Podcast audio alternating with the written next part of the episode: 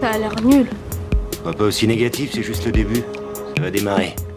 Un peu de patience. Donc là, euh, là, là, t'es en train de. D'enregistrer. T'es en train d'enregistrer. On n'entend rien du tout. Si, écoute bien.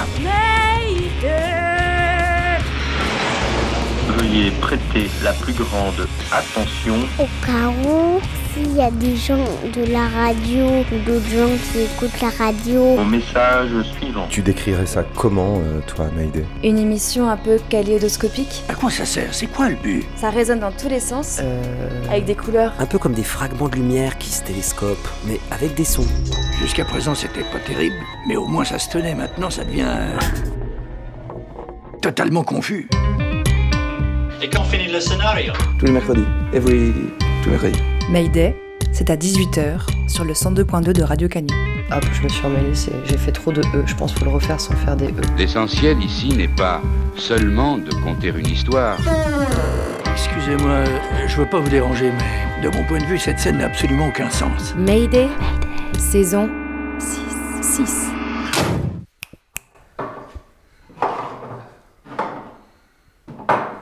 Ça te va si je le pose et je le lance comme ça, ça évite quelque chose de protocolaire. Ah oui, non, mais je, je te fais confiance, tu mets. euh, Je, je lance et puis. euh, Oui, pas de problème.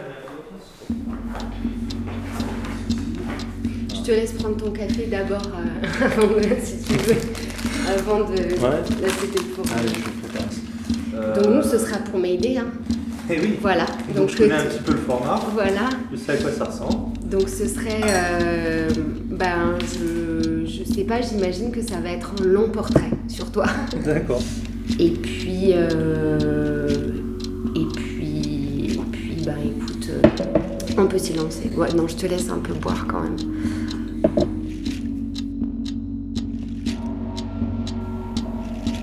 On est en octobre 2021, je suis à Aurillac pour le travail. Avec ma compagnie théâtre, nous sommes en résidence pour la création de notre prochain spectacle, l'histoire d'un homme qui fouille dans son passé qu'il ne connaît pas et qui part sur la terre natale de son père pour lui trouver sépulture. On est samedi et cet après-midi, on a décidé d'être off. Moi, j'ai rendez-vous avec une autre histoire à Belbex, un ancien village désormais rattaché à la préfecture du Cantal. C'est une espèce de quartier un peu résidentiel, un peu commercial, dans lequel mon camion suit hâtif la piste GPS. Je suis un peu impressionnée, presque fébrile. Je suis partie à la rencontre de Kamel que je ne connais pas et qui ne me connaît pas. Enfin, pour être plus précise, il me connaît un peu à ma voix. Quand il était incarcéré à Lyon-Corba, il a découvert notre émission et il nous a écrit pour nous féliciter. À côté de Lyon, il nous écoutait. Là, en maison d'arrêt, pour un retard de 30 minutes sur l'horaire de son couvre-feu. Mais ça, il vous l'expliquera. Moi, sa voix, je ne la connaissais pas, mais je connaissais un peu de son histoire. Dans l'émission, on voulait faire son portrait. Ici, dans le salon désormais avec un thé que Kamel a servi, j'ai allumé l'enregistreur. Ici, l'ameublement est sobre. Un canapé, une table basse, un petit bureau. Du temps, il en a. Sa contrainte est, si je puis dire, une chance pour moi. J'ai toujours la tendance à laisser mon micro allumé longtemps. Faire de la radio, c'est mon prétexte à rencontrer. Je saisis le zoom pour écouter les mots jusqu'au silence. Je crois que je le laisse aussi tourner pour dissiper la gêne que me procure parfois l'enregistrement. Pour m'éloigner du timing de l'efficacité où seul je poserai les questions. Pour laisser l'inattendu advenir et avouer que le plus important n'est pas ce que je mets sur la carte SD. Humainement, cela me correspond plus. Pour le montage, c'est une vraie galère. Mais qu'importe, la vie est complexe et des fois il faut bien 5 heures pour en capter les vibrations. On les a remontés ici pour en faire une émission en deux volets. Tout de suite, vous allez écouter le premier et revenir aux origines de l'assignation à résidence de Kamel.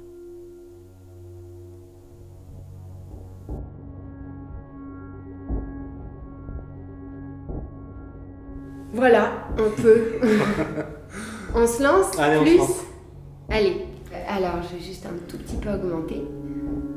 Et ben, ce qu'on peut faire, euh, tiens, moi je vais me timbrer aussi, on ne sait jamais si j'apparais. Est-ce que tu peux me dire où on est et puis bah, te présenter toi Je m'appelle Kamel Daoudi, j'ai 47 ans. Et donc là, on est chez moi, enfin chez moi, dans le lieu euh, de résidence que m'a signé l'État français, qui se trouve à Aurillac, dans un quartier un petit peu excentré d'Aurillac, qui s'appelle euh, Belbex. Je suis assigné à résidence et paraît-il euh, le plus ancien assigné à résidence euh, de France, puisque ça fait plus de 13 années que je suis assigné à résidence. Alors l'assignation à résidence, c'est une mesure administrative qui donne le pouvoir euh, à l'État, et donc en l'occurrence le ministère de l'Intérieur, d'obliger une personne à résider sur un lieu déterminé avec des conditions de contrôle régulières déterminées. Donc pour moi, il s'agit de rester à l'intérieur de la commune d'Aurillac et euh, de pointer tous les jours, 365 jours euh, chaque année, au commissariat de police d'Aurillac, et ce, deux fois par jour. J'ai une seconde obligation, toutes les nuits, entre 21h et 7h du matin, je n'ai pas le droit de quitter mon domicile. Si jamais je ne respecte pas ces obligations, il y a des peines sévères qui tombent. Ça peut aller de un an ferme de prison jusqu'à trois ans ferme de prison. Euh, un an, c'est dans le cas où je ne respecte pas l'un des pointages quotidiens. Donc ces pointages sont à 10h du matin et 17h le soir. Et ça peut aller jusqu'à trois ans de prison si je ne respecte pas le couvre-feu qui m'est imposé entre 21h et 7h du matin. Donc c'est des conditions extrêmement strictes et je les subis depuis 13 ans. Ces conditions ont été plus ou moins redéfinies par le ministère de l'Intérieur sous la forme d'arrêtés. Par exemple, il arrivé d'être euh, obligé de pointer quatre fois par jour. Donc là, c'est, euh, on n'a plus aucune vie, quoi. Tout tourne autour euh, de l'horloge. On est constamment en train de regarder la montre euh, pour vérifier qu'on n'est pas en retard. Il y a les conditions aussi de distance qui varient. Donc là, il s'avère que je suis euh, à peu près à 5 km du commissariat, mais quelquefois ça a été euh, beaucoup plus long. Donc là, j'ai un vélo euh, pour aller à chacun de mes rendez-vous quotidiens. Ça n'a pas toujours été le cas, donc il y a pas mal de contraintes.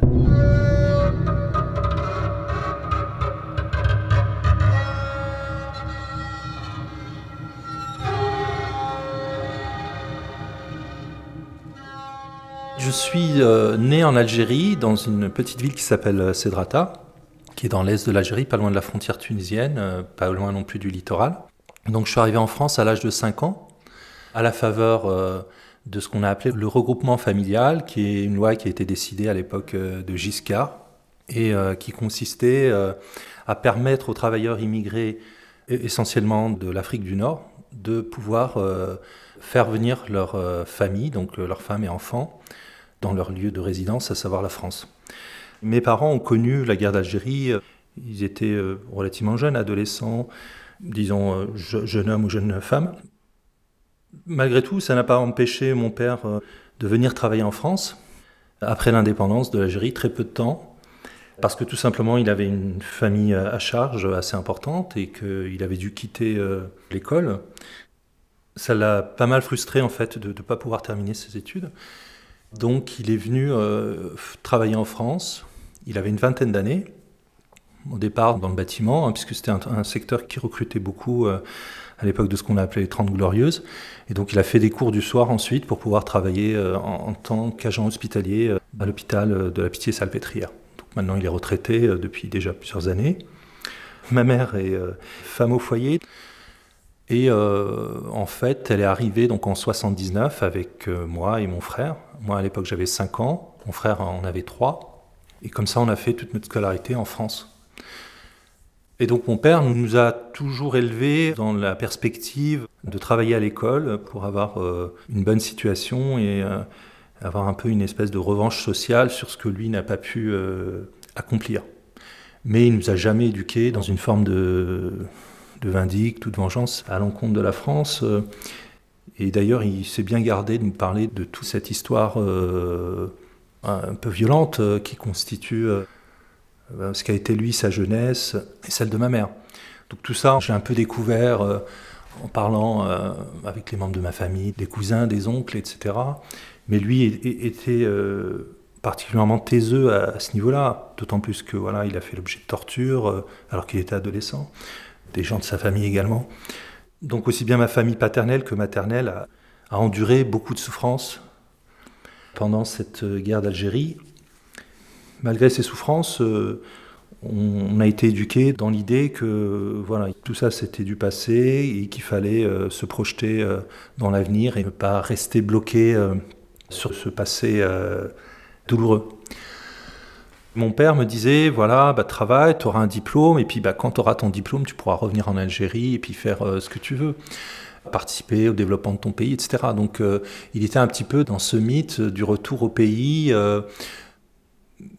mon père a toujours euh, fait attention à ce qu'on garde euh, un lien avec nos origines.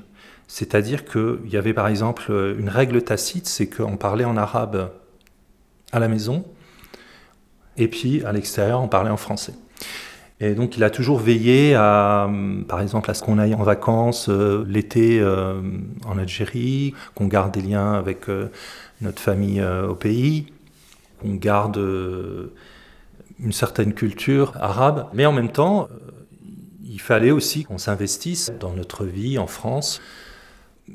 Alors je suis arrivé en, fait euh, à Paris, donc voilà, mon père, euh, malgré le fait qu'il avait des moyens limités, hein, qui était son simple salaire, il, a toujours insisté pour qu'on vive à Paris parce qu'il nous disait que c'est voilà, c'est là que ça se passait, c'est là qu'il fallait être pour faire des hautes études, pour être bien intégré entre guillemets, pour avoir une vie sociale où on met le maximum de chance euh, de son côté.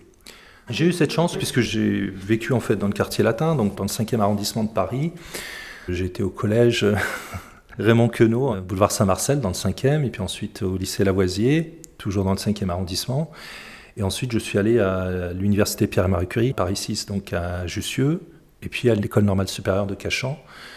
Donc j'ai fait des études supérieures jusqu'au niveau de licence, licence de génie mécanique et licence d'informatique. Et mes frères et sœurs, pareil, donc euh, on a tous eu notre baccalauréat et on a tous fait euh, des études supérieures. Je suis l'aîné d'une fratrie de quatre enfants. Tous mes frères et sœurs euh, sont mariés, ont des enfants. Eux vivent dans la région parisienne. Pour ma part, bah, j'ai une vie à peu près normale, on va dire, jusqu'en... Bah, je sais pas quoi. je sais pas ce que c'est. Attends, Oui, pas de souci. Euh... Hmm, comment aborder ça euh, Pour ne pas faire une trop grande ellipse. Hein. Euh... Ouais, on va faire ça comme ça. bon, donc moi, en fait, euh, bon, là, je fais un saut hein, dans le temps, mais bon, euh, j'ai eu mon baccalauréat en juin 91, hein, j'avais 16 ans et demi. J'ai eu quelques facilités au niveau scolaire. Ensuite, donc, je suis allé à l'université. Et puis, bah, 91, euh, c'est une période euh, assez charnière hein, pour moi, parce que c'est notamment la, guerre en Irak et puis le début de la guerre civile en Algérie. Moi, à l'époque, en fait, je commençais un petit peu à m'intéresser à la politique, à la géopolitique, à essayer de comprendre un peu le monde, à me poser aussi des questions sur mes origines, sur euh, mon histoire personnelle, sur mon histoire familiale. C'est là où je me suis posé euh, des questions identitaires, on va dire, particulièrement à cette époque où je me suis senti euh, stigmatisé. En 91, c'était la fameuse opération Tempête du désert, menée par les États-Unis d'Amérique avec euh, quelques dizaines de pays qui sont intervenus en Irak contre euh, le dirigeant de l'époque qui s'appelait Saddam Hussein. Et si je peux faire un parallèle avec ce qui se passe actuellement, toutes ces questions de la place des immigrés en France, ben, elles étaient posées peut-être à l'époque de manière moins religieuse. Mais du coup, moi, à l'époque, ben, j'étais adolescent et ça m'a questionné sur mon identité profonde et euh, la perception que les Français avaient de moi. Parce que je ne me sentais pas français, bien que je sois arrivé à l'âge de 5 ans, j'ai toujours, euh, on s'est toujours considéré comme français culturellement, mais pour moi j'ai toujours eu euh, une impression d'étrangeté. Soit qu'on me renvoyait, hein, parce que voilà, par rapport à mon prénom, par rapport à ma culture, etc. Soit par quand même une espèce de perception qu'il y avait un traitement qui était euh, pas tout à fait le même. Pourtant, je maîtrise tous les codes de la société française, mais quand j'ai commencé à vivre en banlieue parisienne, j'ai plus perçu bah, que je n'étais pas français à part entière. Et tu y allais quand, du coup, en banlieue? Alors, c'est plus tard. Ben, c'est un peu à cette époque-là, c'est-à-dire, euh, c'est en 93, je crois, que je suis allé donc en banlieue, en banlieue de Paris, euh, le, sud de la banlieue parisienne, hein, dans l'Essonne. Enfin, c'est là où vraiment je me suis posé la question de... de, de de qui tu es? De qui tu... Oui, qui je suis, quel avenir j'ai dans le pays. Euh, et c'est là que j'ai commencé à beaucoup lire. J'ai lu euh, énormément de politique, de géopolitique, des livres en arabe, en anglais, en français. Et j'ai commencé un peu à, réfléchir euh, sur mon identité, la perception que la, société française pouvait avoir de moi, ou des gens qui me ressemblent, des livres d'histoire aussi. Et euh, moi qui n'avais pas une pratique religieuse particulièrement marquée, ma mère était pratiquante, mon père l'était moins. J'avais une pratique, on va dire, traditionnelle. Et donc, bah, petit à petit, en fait, bah, j'en suis arrivé à la conclusion. Alors, c'est une conclusion peut-être un peu simpliste, euh, mais bon, c'était les moyens intellectuels que j'avais à l'époque, que finalement, la seule identité que je ne pouvais pas nier, que je ne pouvais pas contester, c'était mon identité religieuse. Et je partais du fait que l'islam était suffisamment euh, dense, suffisamment varié, suffisamment euh, multiple. Et je me suis dit que finalement, c'était peut-être l'appartenance la plus naturelle. Donc je me suis intéressé de plus en plus à l'islam et notamment à une certaine forme d'islam politique. Alors, je mets des guillemets en disant islam politique parce que ça veut dire tout et n'importe quoi.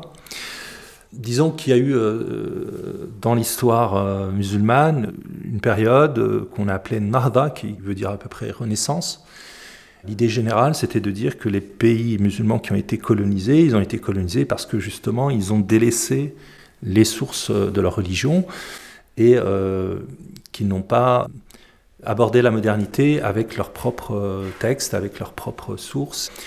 Et du coup, ils ont été colonisables, entre guillemets. Et ensuite, euh, dans ce rapport à la colonisation, au lieu de revenir au moment de leur indépendance aux sources de leur euh, civilisation, ils ont copié, voire singé, des sources qui ne sont pas les leurs. Et en quelque sorte, ils ont perverti euh, leur culture, leur société, leur économie, etc.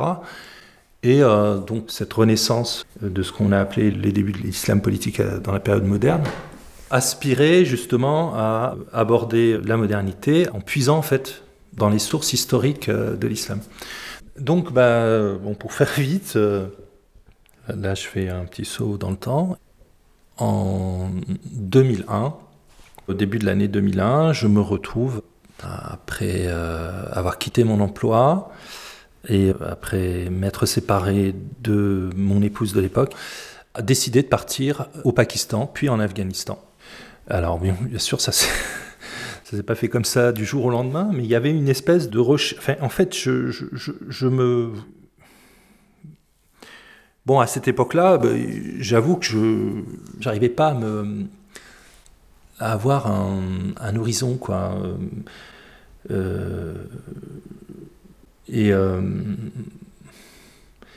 et euh, je me posais ces questions-là, et puis je me disais, ben, il faut que je, je, trouve un pays où je puisse finalement être moi-même, sans me trahir, et sans faire semblant, sans me cacher non plus, et et puis bah, j'ai réfléchi comme ça, et puis je me suis dit, bah, tiens, l'Afghanistan. Bah, pourquoi l'Afghanistan? C'est un pays que je, je, connaissais un petit peu à travers des documentaires, des reportages qui me plaisaient beaucoup. Donc euh, la solution pour moi, bah, ça a été bah, le, pays où, où, tous les empires se sont cassés les dents en me disant que voilà, là-bas, il n'y aurait peut-être pas d'impérialistes.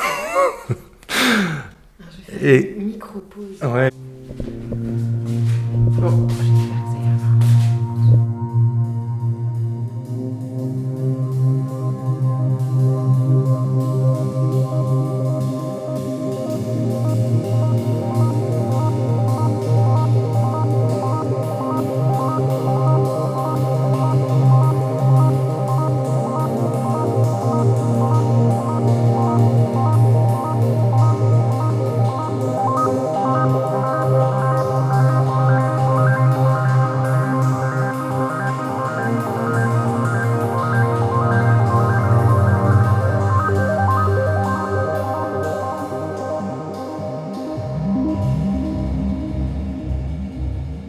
N'hésite pas à m'interrompre hein, si tu vois que je fais trop de digressions hein, ou euh, qu'il y, y, a des redites, hein, n'hésite pas. Ouais. Donc je me retrouve en Afghanistan. Alors j'y vais euh, de manière euh, un petit peu clandestine, tout simplement parce que à l'époque j'ai fait une demande de naturalisation pour devenir français, un petit peu de temps avant mon départ, mais j'y crois pas trop. Je laisse ça un petit peu dans les tuyaux sans trop y croire. J'ai euh, à l'époque juste euh, la nationalité algérienne et donc vu ce qui se passe euh, dans mon pays d'origine, je me dis qu'effectivement si je pars au Pakistan ou en Afghanistan avec mon vrai passeport, ça risque de m'être reproché et que ça risque de me créer des problèmes. Donc là je pars avec un passeport contrefait, donc je vais là-bas. Et à l'époque, le Pakistan, pour faire vite, c'est un pays qui est aux mains d'un gouvernement autoritaire dans lequel les services de renseignement et les militaires ont une place prépondérante. Et l'Afghanistan, c'est un pays qui est aux mains de ceux qu'on a appelés les talibans, les talibans, et euh, qui est un groupe euh, de clercs euh, locaux, donc de gens plutôt religieux, qui n'ont pas, pour la plupart, participé à la guerre contre les soviétiques, puisqu'ils étaient pour la plupart d'entre eux réfugiés au Pakistan, voisin.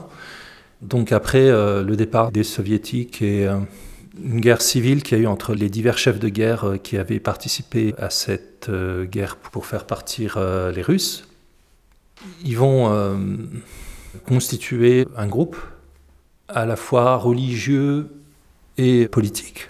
Et ils cheminent partout en Afghanistan pour convaincre les populations qu'ils cherchent à pacifier le pays. Et alors après, bon, c'est là où, les choses se compliquent, puisque le Pakistan voisin, et surtout les services de renseignement pakistanais, qui sont l'ISI, l'ISI, voient d'un bon oeil, en fait, euh, ce groupe-là, qui est de servir leurs intérêts. Et c'est comme ça que finalement, d'un groupe plutôt religieux, ils deviennent un groupe politico-religieux qui va être financé, armé euh, par les services de renseignement pakistanais, notamment, puis l'Arabie saoudite et euh, d'autres pays du Golfe, hein, comme le Qatar. Et euh, ils vont réussir comme ça à prendre le contrôle de pratiquement 70 à 80% du pays. Et le seul groupe euh, constitué euh, qui leur résiste, c'est ce qu'on va appeler l'Alliance du Nord, hein, qui est essentiellement constitué par l'un des anciens commandants de la guerre contre les soviétiques, qui s'appelle Ahmed Shah Massoud, le fameux Massoud, qui, pour des raisons géographiques, hein, parce qu'il habite dans la vallée du Panchir, qui est une vallée pratiquement imprenable, donc va constituer une résistance à ces talibans. Donc moi j'arrive un petit peu au Pakistan, en Afghanistan, dans cette ambiance. À l'époque, je ne connais pas trop toutes ces considérations politiques. À cette époque-là, il y a aussi euh, une organisation qui commence à faire parler d'elle, Al-Qaïda, qui signifie la base en, en arabe. Bon, enfin, je ne vais pas revenir sur tout euh, l'aspect sémantique. Donc à cette époque-là, voilà, c'est j'arrive dans l'Afghanistan où il y a les talibans et où il y a un groupe qui s'appelle Al-Qaïda. Et moi, j'arrive comme ça, euh, un petit peu euh, pratiquement en touriste, sans trop me préoccuper de ces considérations politiques. Et, euh, j'arrive dans, dans un groupe de personnes qui, qui, qui fait essentiellement du travail, enfin qui veut faire du travail humanitaire. Leur idée au départ, c'est de construire des écoles notamment pour eux, pour ceux qui sont venus en famille, et pour euh, les anciens arabes afghans, c'est-à-dire les combattants arabes qui sont restés en Afghanistan, faute de pouvoir revenir dans leur pays parce qu'ils étaient refusés par leur propre gouvernement, et euh, qui se sont mariés avec des femmes afghanes et qui ont eu des enfants, et, etc. Ces enfants ont grandi, donc euh, ils vivent là sans avoir vraiment un statut. Ils sont respectés parce que c'est des anciens combattants. Ils ont participé à défendre le pays contre l'invasion russe. Bon, il y en a quelques-uns qui parlent un petit peu le pashto et le dari, qui sont les deux langues les plus parlées en, Afghanistan. Mais ils essayent aussi de garder leur, leur culture et euh, donc il n'y a pas vraiment de structure qui permette à leurs enfants d'étudier. Euh, ils vivotent un peu. C'est un peu des anciens combattants dont personne ne veut et euh, qui sont finalement restés là et euh, qui vivent comme ils peuvent. Et donc j'arrive dans ce groupe de personnes hein, qui sont essentiellement d'origine arabe, de divers pays arabes, qui mènent par exemple des projets de construction de puits, donc un projet de construction d'une école. Et puis bien sûr, à l'époque, puisque la sécurité n'est pas optimale, il y a pas mal d'armes qui circulent et il n'y a pas vraiment de police hein, qui est constituée hein, par les talibans. Donc il s'agit d'assurer sa sécurité par soi-même. Et donc, euh, tous les gens qui ne sont pas afghans, qui vivent sur le territoire afghan, en gros, on leur laisse euh, la possibilité d'assurer leur propre sécurité. Donc, c'est comme ça que j'en viens à bah, me prendre, enfin, comment dire, euh, c'est comme ça que j'en viens à apprendre à utiliser une arme pour me défendre et puis à participer à, ces divers projets, euh, on va dire à caractère euh, humanitaire. Ben, je reste très peu de temps finalement. Je reste en tout et pour tout au Pakistan et en Afghanistan, 4 mois. Les talibans ont l'habitude de faire la guerre, hein, les saisons chaudes. Donc à l'été 2001, euh, chose surprenante, ils décident de fermer les frontières. La situation est quand même en train de se tendre parce qu'il y a eu des, des embuscades, notamment l'Alliance du Nord qui avait lancé une attaque euh, contre euh, des immeubles de civils, hein, donc, euh, où habitaient des anciens combattants arabes dans la ville de Kandahar. Là, je me suis dit, il faut absolument que je sorte du pays parce que là, voilà, ma sécurité n'est pas assurée, d'autant plus que j'avais pris un billet ouvert. Donc, c'est-à-dire que j'avais un retour que je pouvais prendre à n'importe quel moment. J'avais pris un billet ouvert sur un an. Euh, pour me laisser justement le temps de la réflexion et puis l'opportunité de partir si jamais euh, les choses n'étaient pas comme euh, je me les représentais.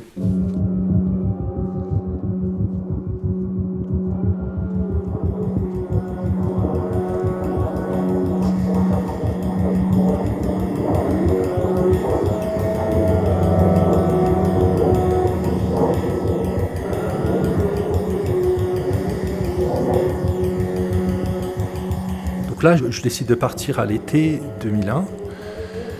Donc je reviens euh, là où j'habitais, hein, dans l'Essonne. Et, euh, et là a lieu le fameux 11 euh, septembre.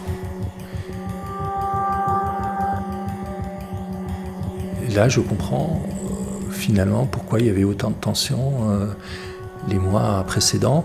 Je comprends qu'en fait, bah, si j'étais resté plus longtemps, j'aurais été plus sérieusement impliqué en fait.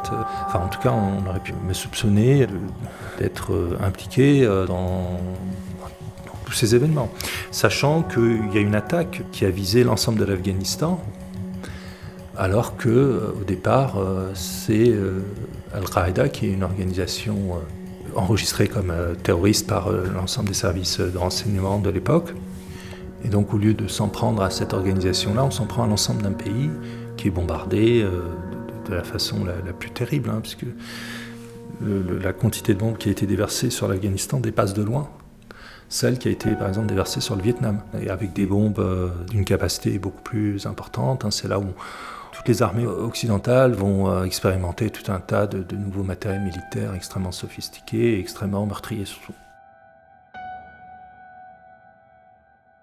Donc moi à l'époque, euh, bah, on est à la fin de l'été 2001, septembre, et là je me dis que effectivement, euh, si je reviens d'un pays euh, qui risque d'être en zone de guerre, ça risque de m'attirer des problèmes. Bien sûr que je me rends compte que je risque d'être dans l'œil du cyclone, même si j'ai rien à me reprocher. Hein. Objectivement, mais je sais malheureusement comment fonctionnent les choses et que on tape d'abord et puis ensuite on discute. Et donc sur ces entrefaites, j'apprends par la presse, hein, le quotidien Le Monde, qu'une personne que je connais, qui était de la même ville que moi, que j'avais vu en Afghanistan euh, la dernière fois, et qui est restée, elle, euh, en Afghanistan, se retrouve aux Émirats arabes unis où elle est torturée. Donc là, vu que c'est une personne que j'ai fréquentée, aussi bien en France qu'en Afghanistan, bah, je m'attends à ce qu'on me pose des questions sur elle. Donc là, je prends peur, je me dis, euh, bah, connaissant un petit peu la façon de fonctionner de la justice antiterroriste, je me dis que même si je n'ai rien à me reprocher, le simple fait que cette personne-là se retrouve euh, dans une geôle à être torturée et puis qu'on l'accuse euh, de choses dont j'ignore tout, risque de me créer des problèmes à mon tour. Donc là, je réutilise le passeport que j'avais utilisé, qui était contrefait pour aller en Afghanistan, et puis cette fois-ci, je me rends en Grande-Bretagne, parce que je me dis que bah, j'aurais peut-être euh, moins de problèmes. Et puis si jamais je me retrouve inquiété, j'aurais peut-être, euh, on va dire, une distance critique plus importante qu'avec les autorités françaises pour pouvoir m'expliquer de façon plus équilibrée, on va dire. Parce que pour avoir suivi dans la presse certains procès de ce qu'on appelait la justice antiterroriste en France, notamment le procès Chalabi qui avait été vraiment une, une vraie barbouzerie quoi, judiciaire, hein, où le, le, magistrat de l'époque, Jean-Louis Bruguère, qui est celui d'ailleurs qui aura en main mon dossier par la suite, pour rappel, bah, cette affaire-là, bah, les gens ils avaient été jugés carrément dans la prison. Euh, on avait euh, utilisé le gymnase des gardiens de prison et on avait fabriqué un palais de justice à l'intérieur de la prison, à Fleury, Fleury-Mérogis. Et euh, il y a énormément de personnes qui ont été relaxées. Je me rappelle même d'une vieille dame qu'on avait mis en examen parce qu'on avait retrouvé dans ses affaires un dessin de son petit-fils où il y avait écrit 10 000 dollars. Et ça avait suffi à, la mettre en examen. Donc pour avoir même assisté à certaines audiences en tant que visiteur, enfin en tant que juste parce que je m'intéressais un petit peu à cette affaire à, l'époque, ayant vu ce que la justice antiterroriste était capable de faire, bah, je me suis dit si j'ai affaire à la justice antiterroriste, euh, vaut mieux que je sois le plus loin possible euh, en espérant que j'ai des interlocuteurs un peu plus objectifs. Quoi. Je me dis qu'en Grande-Bretagne, bah, vu qu'il n'y a pas d'accord d'extradition avec la France, euh, je serais peut-être un peu plus tranquille. Donc j'aurais peut-être le temps de m'expliquer, le temps de... Parce que je, comprends à la minute même des attentats, je comprends très vite tout ce que cela peut impliquer, étant donné que je fais partie des rares personnes qui sont parties du pays euh, peu de temps euh, avant que ça arrive. Je comprends que les services de renseignement, euh, inévitablement, vont s'intéresser à moi et puis me demander des informations, ne serait-ce que sur le, au niveau du témoignage, quoi, sans même être impliqué dans une quelconque affaire. Donc là, ben, je vais euh, donc en Angleterre, et puis ben, en Angleterre, peu de temps après, ben, je m'aperçois que je suis filoché, et puis finalement, je finis par être arrêté et euh, mis en garde à vue. Et euh, là, donc les enquêteurs euh, britanniques me placent euh, sous le Terrorist Act, qui est une loi qui vient juste d'être votée par le gouvernement de Tony Blair à l'époque, et qui est une loi d'exception pour lutter contre le terrorisme. Donc là, je passe, je crois, près de 4 jours en garde à vue. Donc là, les enquêteurs, euh, alors ils me reprochent euh, objectivement d'être entré sur le territoire britannique avec des papiers contrefaits. C'est tout ce qu'ils ont contre moi. Et ils me disent que les autorités françaises ont lancé un mandat d'arrêt international contre moi. Parce qu'à l'époque, j'étais devenu français sans même le savoir. Et donc là, les autorités françaises sont bien contentes que je sois ressortissant français. Parce que si j'étais algérien, ça aurait été plus compliqué au niveau de la procédure. Donc là, en fait, il y a des enquêteurs français de la DST à l'époque, la direction de la surveillance euh, du territoire, hein, qui est devenue euh, la DCRI, puis euh, maintenant la DGSI. Donc c'est le service intérieur de renseignement français. Donc il y a deux officiers de la DST euh, qui se déplacent en Grande-Bretagne qui me posent un certain nombre de questions et m'expliquent que je suis considéré comme témoin assisté et qu'ils n'ont rien objectivement contre moi. Mais elles me disent quand même que je dois être euh, raccompagné euh, en France euh, pour être interrogé au, siège de la centrale de renseignement qui se trouvait à l'époque rue Nélaton. Donc on me met dans un Falcon, un petit avion privé de la couronne britannique, avec deux officiers de renseignement britanniques et deux officiers de renseignement français, et on me met deux paires de menottes. une paire de menottes britanniques et une paire de menottes françaises à l'intérieur de l'avion, avec bon, tout un ensemble de mesures de sécurité, parce que là, enfin, c'est complètement la psychose. Ils craignent que je m'élance sur le pilote et que je fasse. enfin, parce que je leur demande à un moment pourquoi vous mettez deux paires de menottes. On dit, bah, on n'est jamais trop prudent. Enfin, ils m'expliquent ça. Je suis quand même assez halluciné.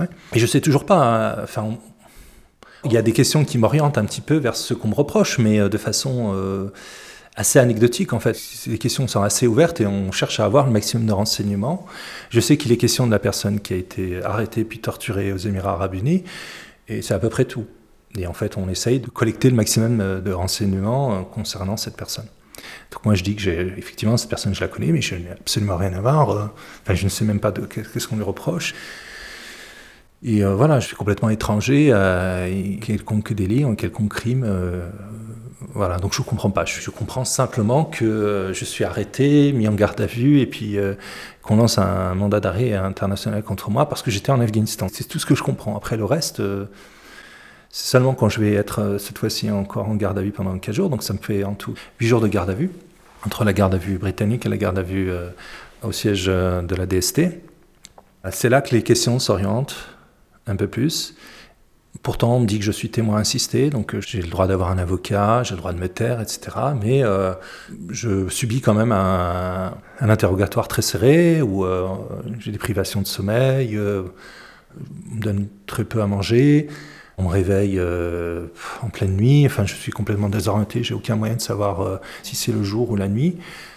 J'ai pas, reçu de coups, mais bon, disons que été un peu bousculé en gros, les enquêteurs, ce qui transparaît de leurs questions, c'est en gros, voilà, raconte-nous tout ce que tu sais, et t'inquiète pas, tu vas sortir de là, et, voilà. Je leur dis, mais écoutez, moi, je sais raconter absolument tout ce que je savais, et je ne vais pas vous dire des choses que je ne sais pas, ou je ne vais pas euh, vous donner des éléments euh, qui sont faux, euh, juste pour vous conforter dans vos thèses, quoi. Donc, bah, ils interprètent ça comme un, manque de collaboration, enfin, je suis pas assez, je collabore pas assez, je collabore pas du tout même. Et donc là, les magistrats instructeurs viennent à l'époque, donc c'est euh, Jean-François Ricard et Jean-Louis Bruguère. Donc Jean-Louis Bruguère qui est maintenant à la retraite, euh, il était euh, donc juge antiterroriste à l'époque, et Jean-François Ricard qui est le procureur en chef du pôle antiterroriste en France. Là, il m'informe que de témoin assisté, je deviens mis en examen. À l'issue de ma garde à vue, là, je comprends que les choses deviennent plus sérieuses et que finalement on ne cherche pas simplement à obtenir des renseignements de ma part, mais comme euh, ils considèrent que je n'ai pas, pas collaboré à leur enquête, à leurs investigations, là ils me collent donc euh, une mise en examen pour association de malfaiteurs en relation avec une entreprise terroriste. Donc l'instruction dure euh, deux années pleines, jusqu'en 2005. Et donc je suis condamné en première instance début 2005 printemps 2005. Donc je suis condamné à 9 ans ferme, avec deux tiers de sûreté, sachant que donc j'étais en détention provisoire depuis le 3 octobre 2001. Donc je fais appel de la décision et devant la cour d'appel de Paris, je, passe quelques mois après. J'étais censé passer avec euh, le principal protagoniste de l'affaire, cette personne qui a été torturée aux Émirats arabes unis. Puis finalement, il se désiste de son appel et donc je me retrouve euh, seul à passer en appel. Et je suis condamné finalement à 6 ans ferme au lieu des 9 ans en première instance, sachant que j'ai exécuté une part substantielle de la peine à laquelle je suis condamné, hein, puisque je suis en prison depuis le 3 octobre 2001 et en décembre 2005, je suis condamné à 6 ans ferme. Et donc avec le, jeu des remises de peine théoriques, euh, je devrais sortir euh, normalement assez rapidement. Ça ne sera pas le cas. Et donc, en peine complémentaire, je suis interdit définitif du territoire français, c'est-à-dire qu'en prenant six ans ferme, avec une interdiction définitive du territoire français, et entre-temps, pendant l'instruction, alors que j'avais un casier judiciaire vierge, le ministre euh, des Affaires sociales de l'époque, hein, puisque c'est lui qui s'occupe des naturalisations, qui est François Fillon à l'époque, décide de me retirer la nationalité française que j'avais acquise. Euh, Là, d'ailleurs, il y a eu un débat euh, à l'Assemblée nationale où euh, M. Chevènement s'était ému qu'on ait pu euh, me donner la nationalité française alors que je me trouvais en Afghanistan à l'époque. Bon, concrètement, je suis accusé d'avoir voulu commettre un attentat contre des intérêts américains en France. En gros, on m'accuse euh, d'avoir été le logisticien de euh, ce projet d'attentat qui n'a jamais été objectivé. C'est-à-dire, le juge d'instruction n'a jamais euh, déterminé quelles étaient les cibles, qui devaient participer à cet attentat, comment il serait financé. Enfin, rien de tout cela n'a été démontré. Et en fait, c'est simplement le fait que j'avais des compétences en informatique qui font que dans cette construction de l'instruction, on m'avait attribué le rôle de logisticien. Voilà, parce que j'étais un petit peu doué en informatique, et voilà, que je connaissais telle personne, qui connaissait telle autre personne, qui connaissait telle autre personne. En gros, il n'y a pas eu d'éléments concrets.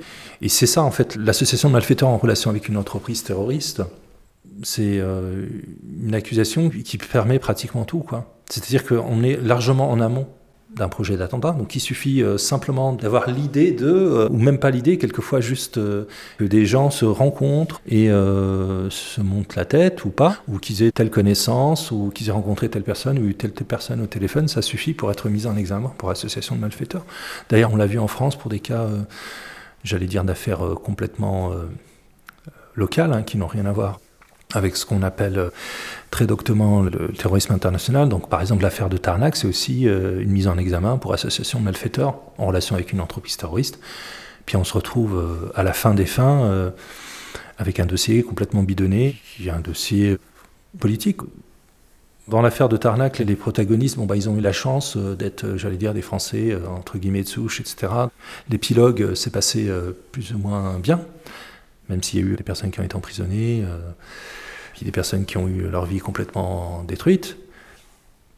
Mais bon, moi, j'ai pas eu cette chance. J'ai subi d'autres peines que j'aurais pas dû subir si j'avais été français, quoi. C'est-à-dire qu'on m'a retiré la nationalité française parce que je l'avais acquise par naturalisation. Je me retrouve expulsable, donc avec cette interdiction définitive du territoire français, et euh, je me retrouve à avoir un, traitement qui est complètement euh, discriminatoire par rapport à un citoyen lambda.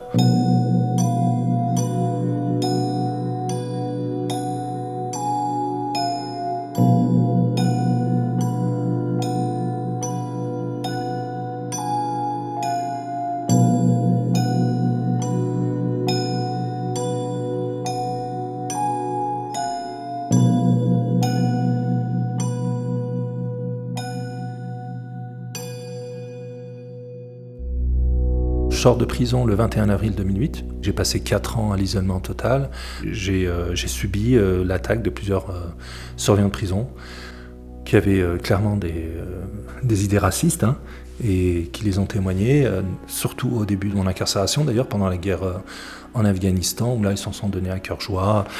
Donc j'ai eu le droit à l'hymne américain qui m'était chanté au moment de la distribution des repas des surveillants qui avaient des propos racistes, qui jetaient mes livres religieux par terre, les douches froides. J'ai été molesté à plusieurs reprises par des surveillants qui étaient clairement racistes, hein, qui affichaient leurs idées politiques, hein, à savoir du Front National, hein, ils s'en cachaient même pas. Et donc tout ça a fait que bon, je me suis défendu, et puis bah, à chaque fois c'est un peu le, même scénario, c'est-à-dire qu'on se retrouve frappé, et puis porte plainte pour avoir des indemnisations. Et donc on a beau euh, dire que voilà, on était en légitime défense, mais euh, ça ne suffit pas. Et donc c'est comme ça que je me suis retrouvé avec des peines complémentaires de prison pour euh, soi-disant des violences contre des personnes dépositaires de l'ordre public.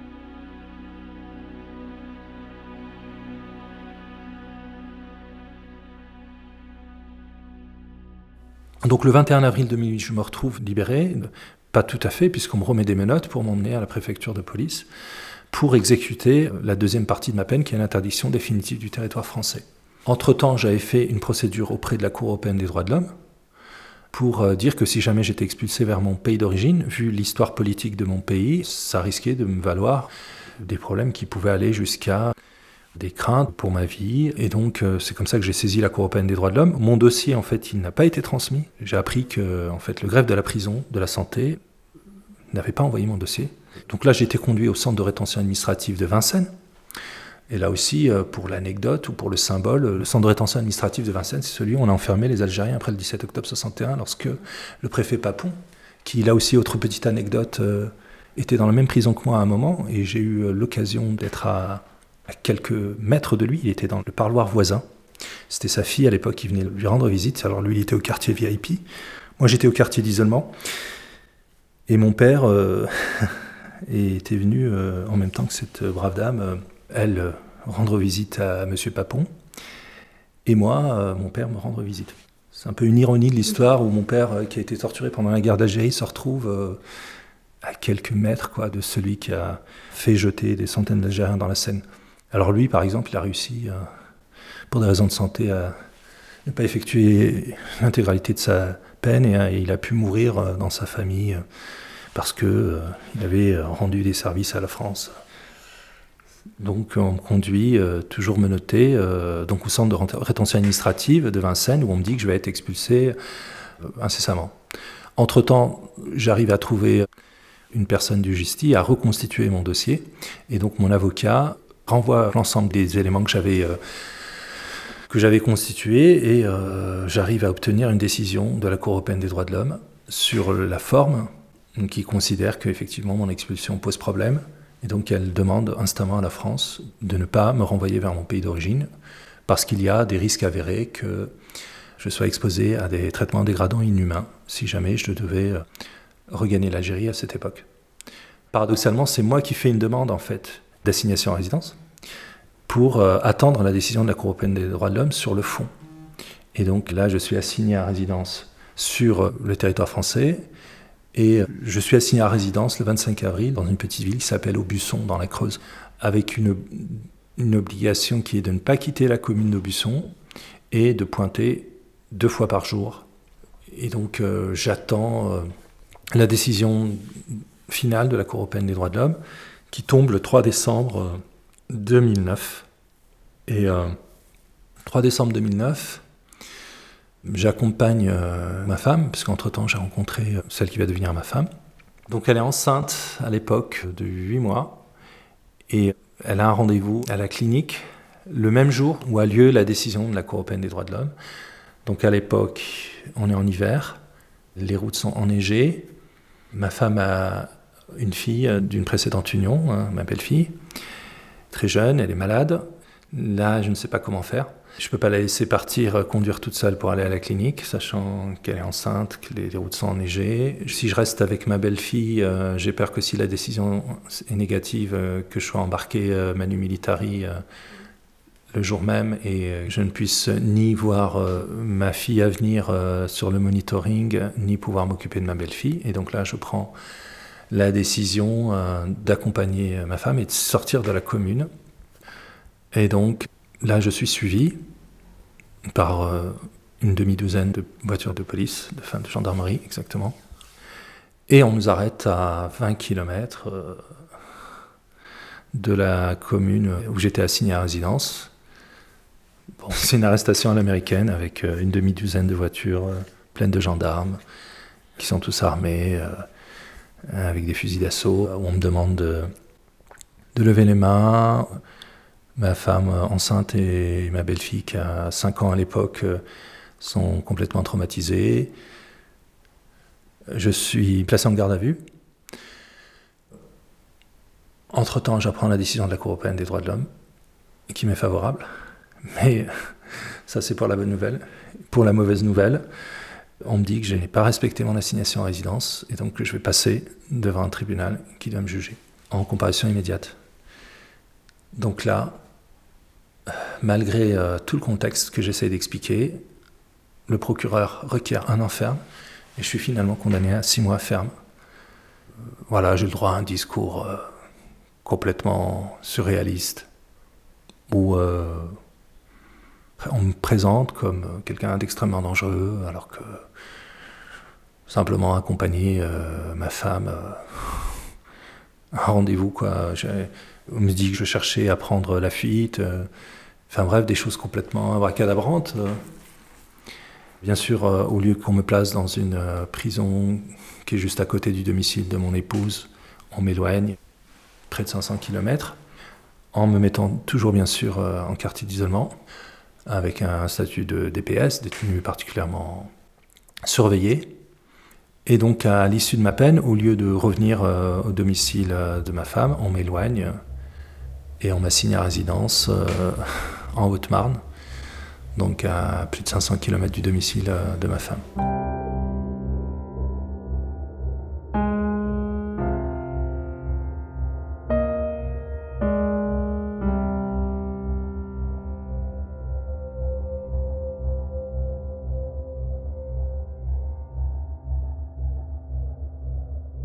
Je suis assigné à résidence depuis plus de 13 ans maintenant. C'est mon septième point de chute. J'ai été euh, déplacé comme ça au gré des arrêtés euh, du ministère de l'Intérieur euh, à plusieurs reprises, notamment en Haute-Marne, dans le Tarn, en Charente-Maritime et puis maintenant dans le Cantal.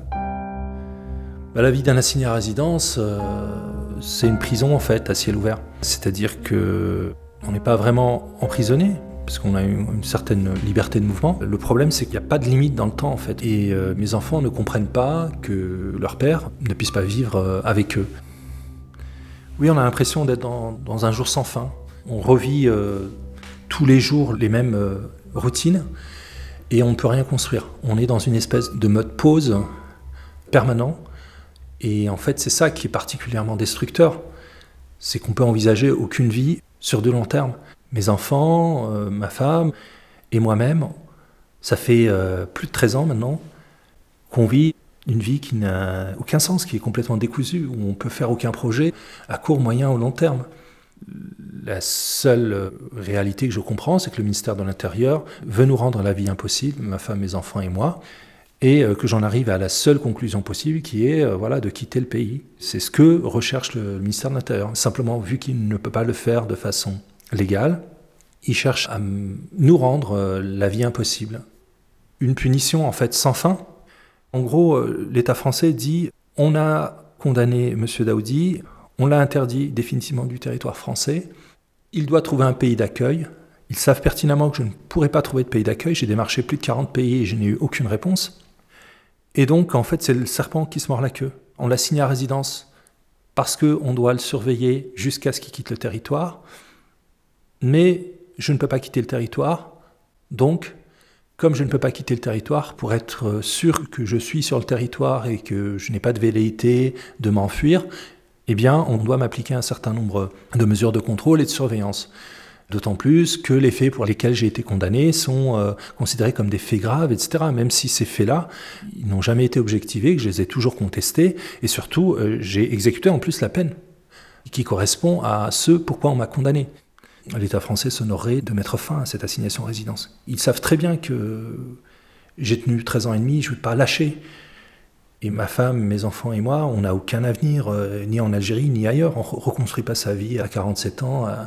Avec un passif euh, aussi, euh, aussi important. Pas un passif parce que j'ai des choses à me reprocher, mais un passif parce que j'ai fait l'objet clairement d'un traitement judiciaire particulièrement délétère. En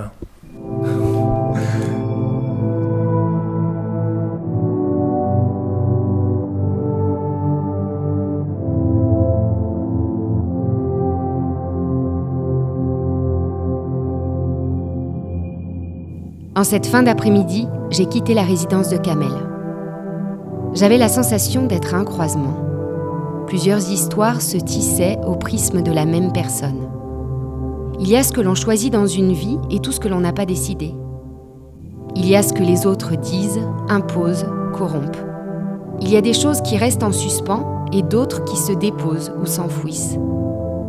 Il y a ce que l'on construit et ce qui y résiste. Il y a les convictions profondes les nœuds de l'intime, les récits médiatiques, les rouages de l'administration, les batailles de pouvoir entre les pays et le quotidien.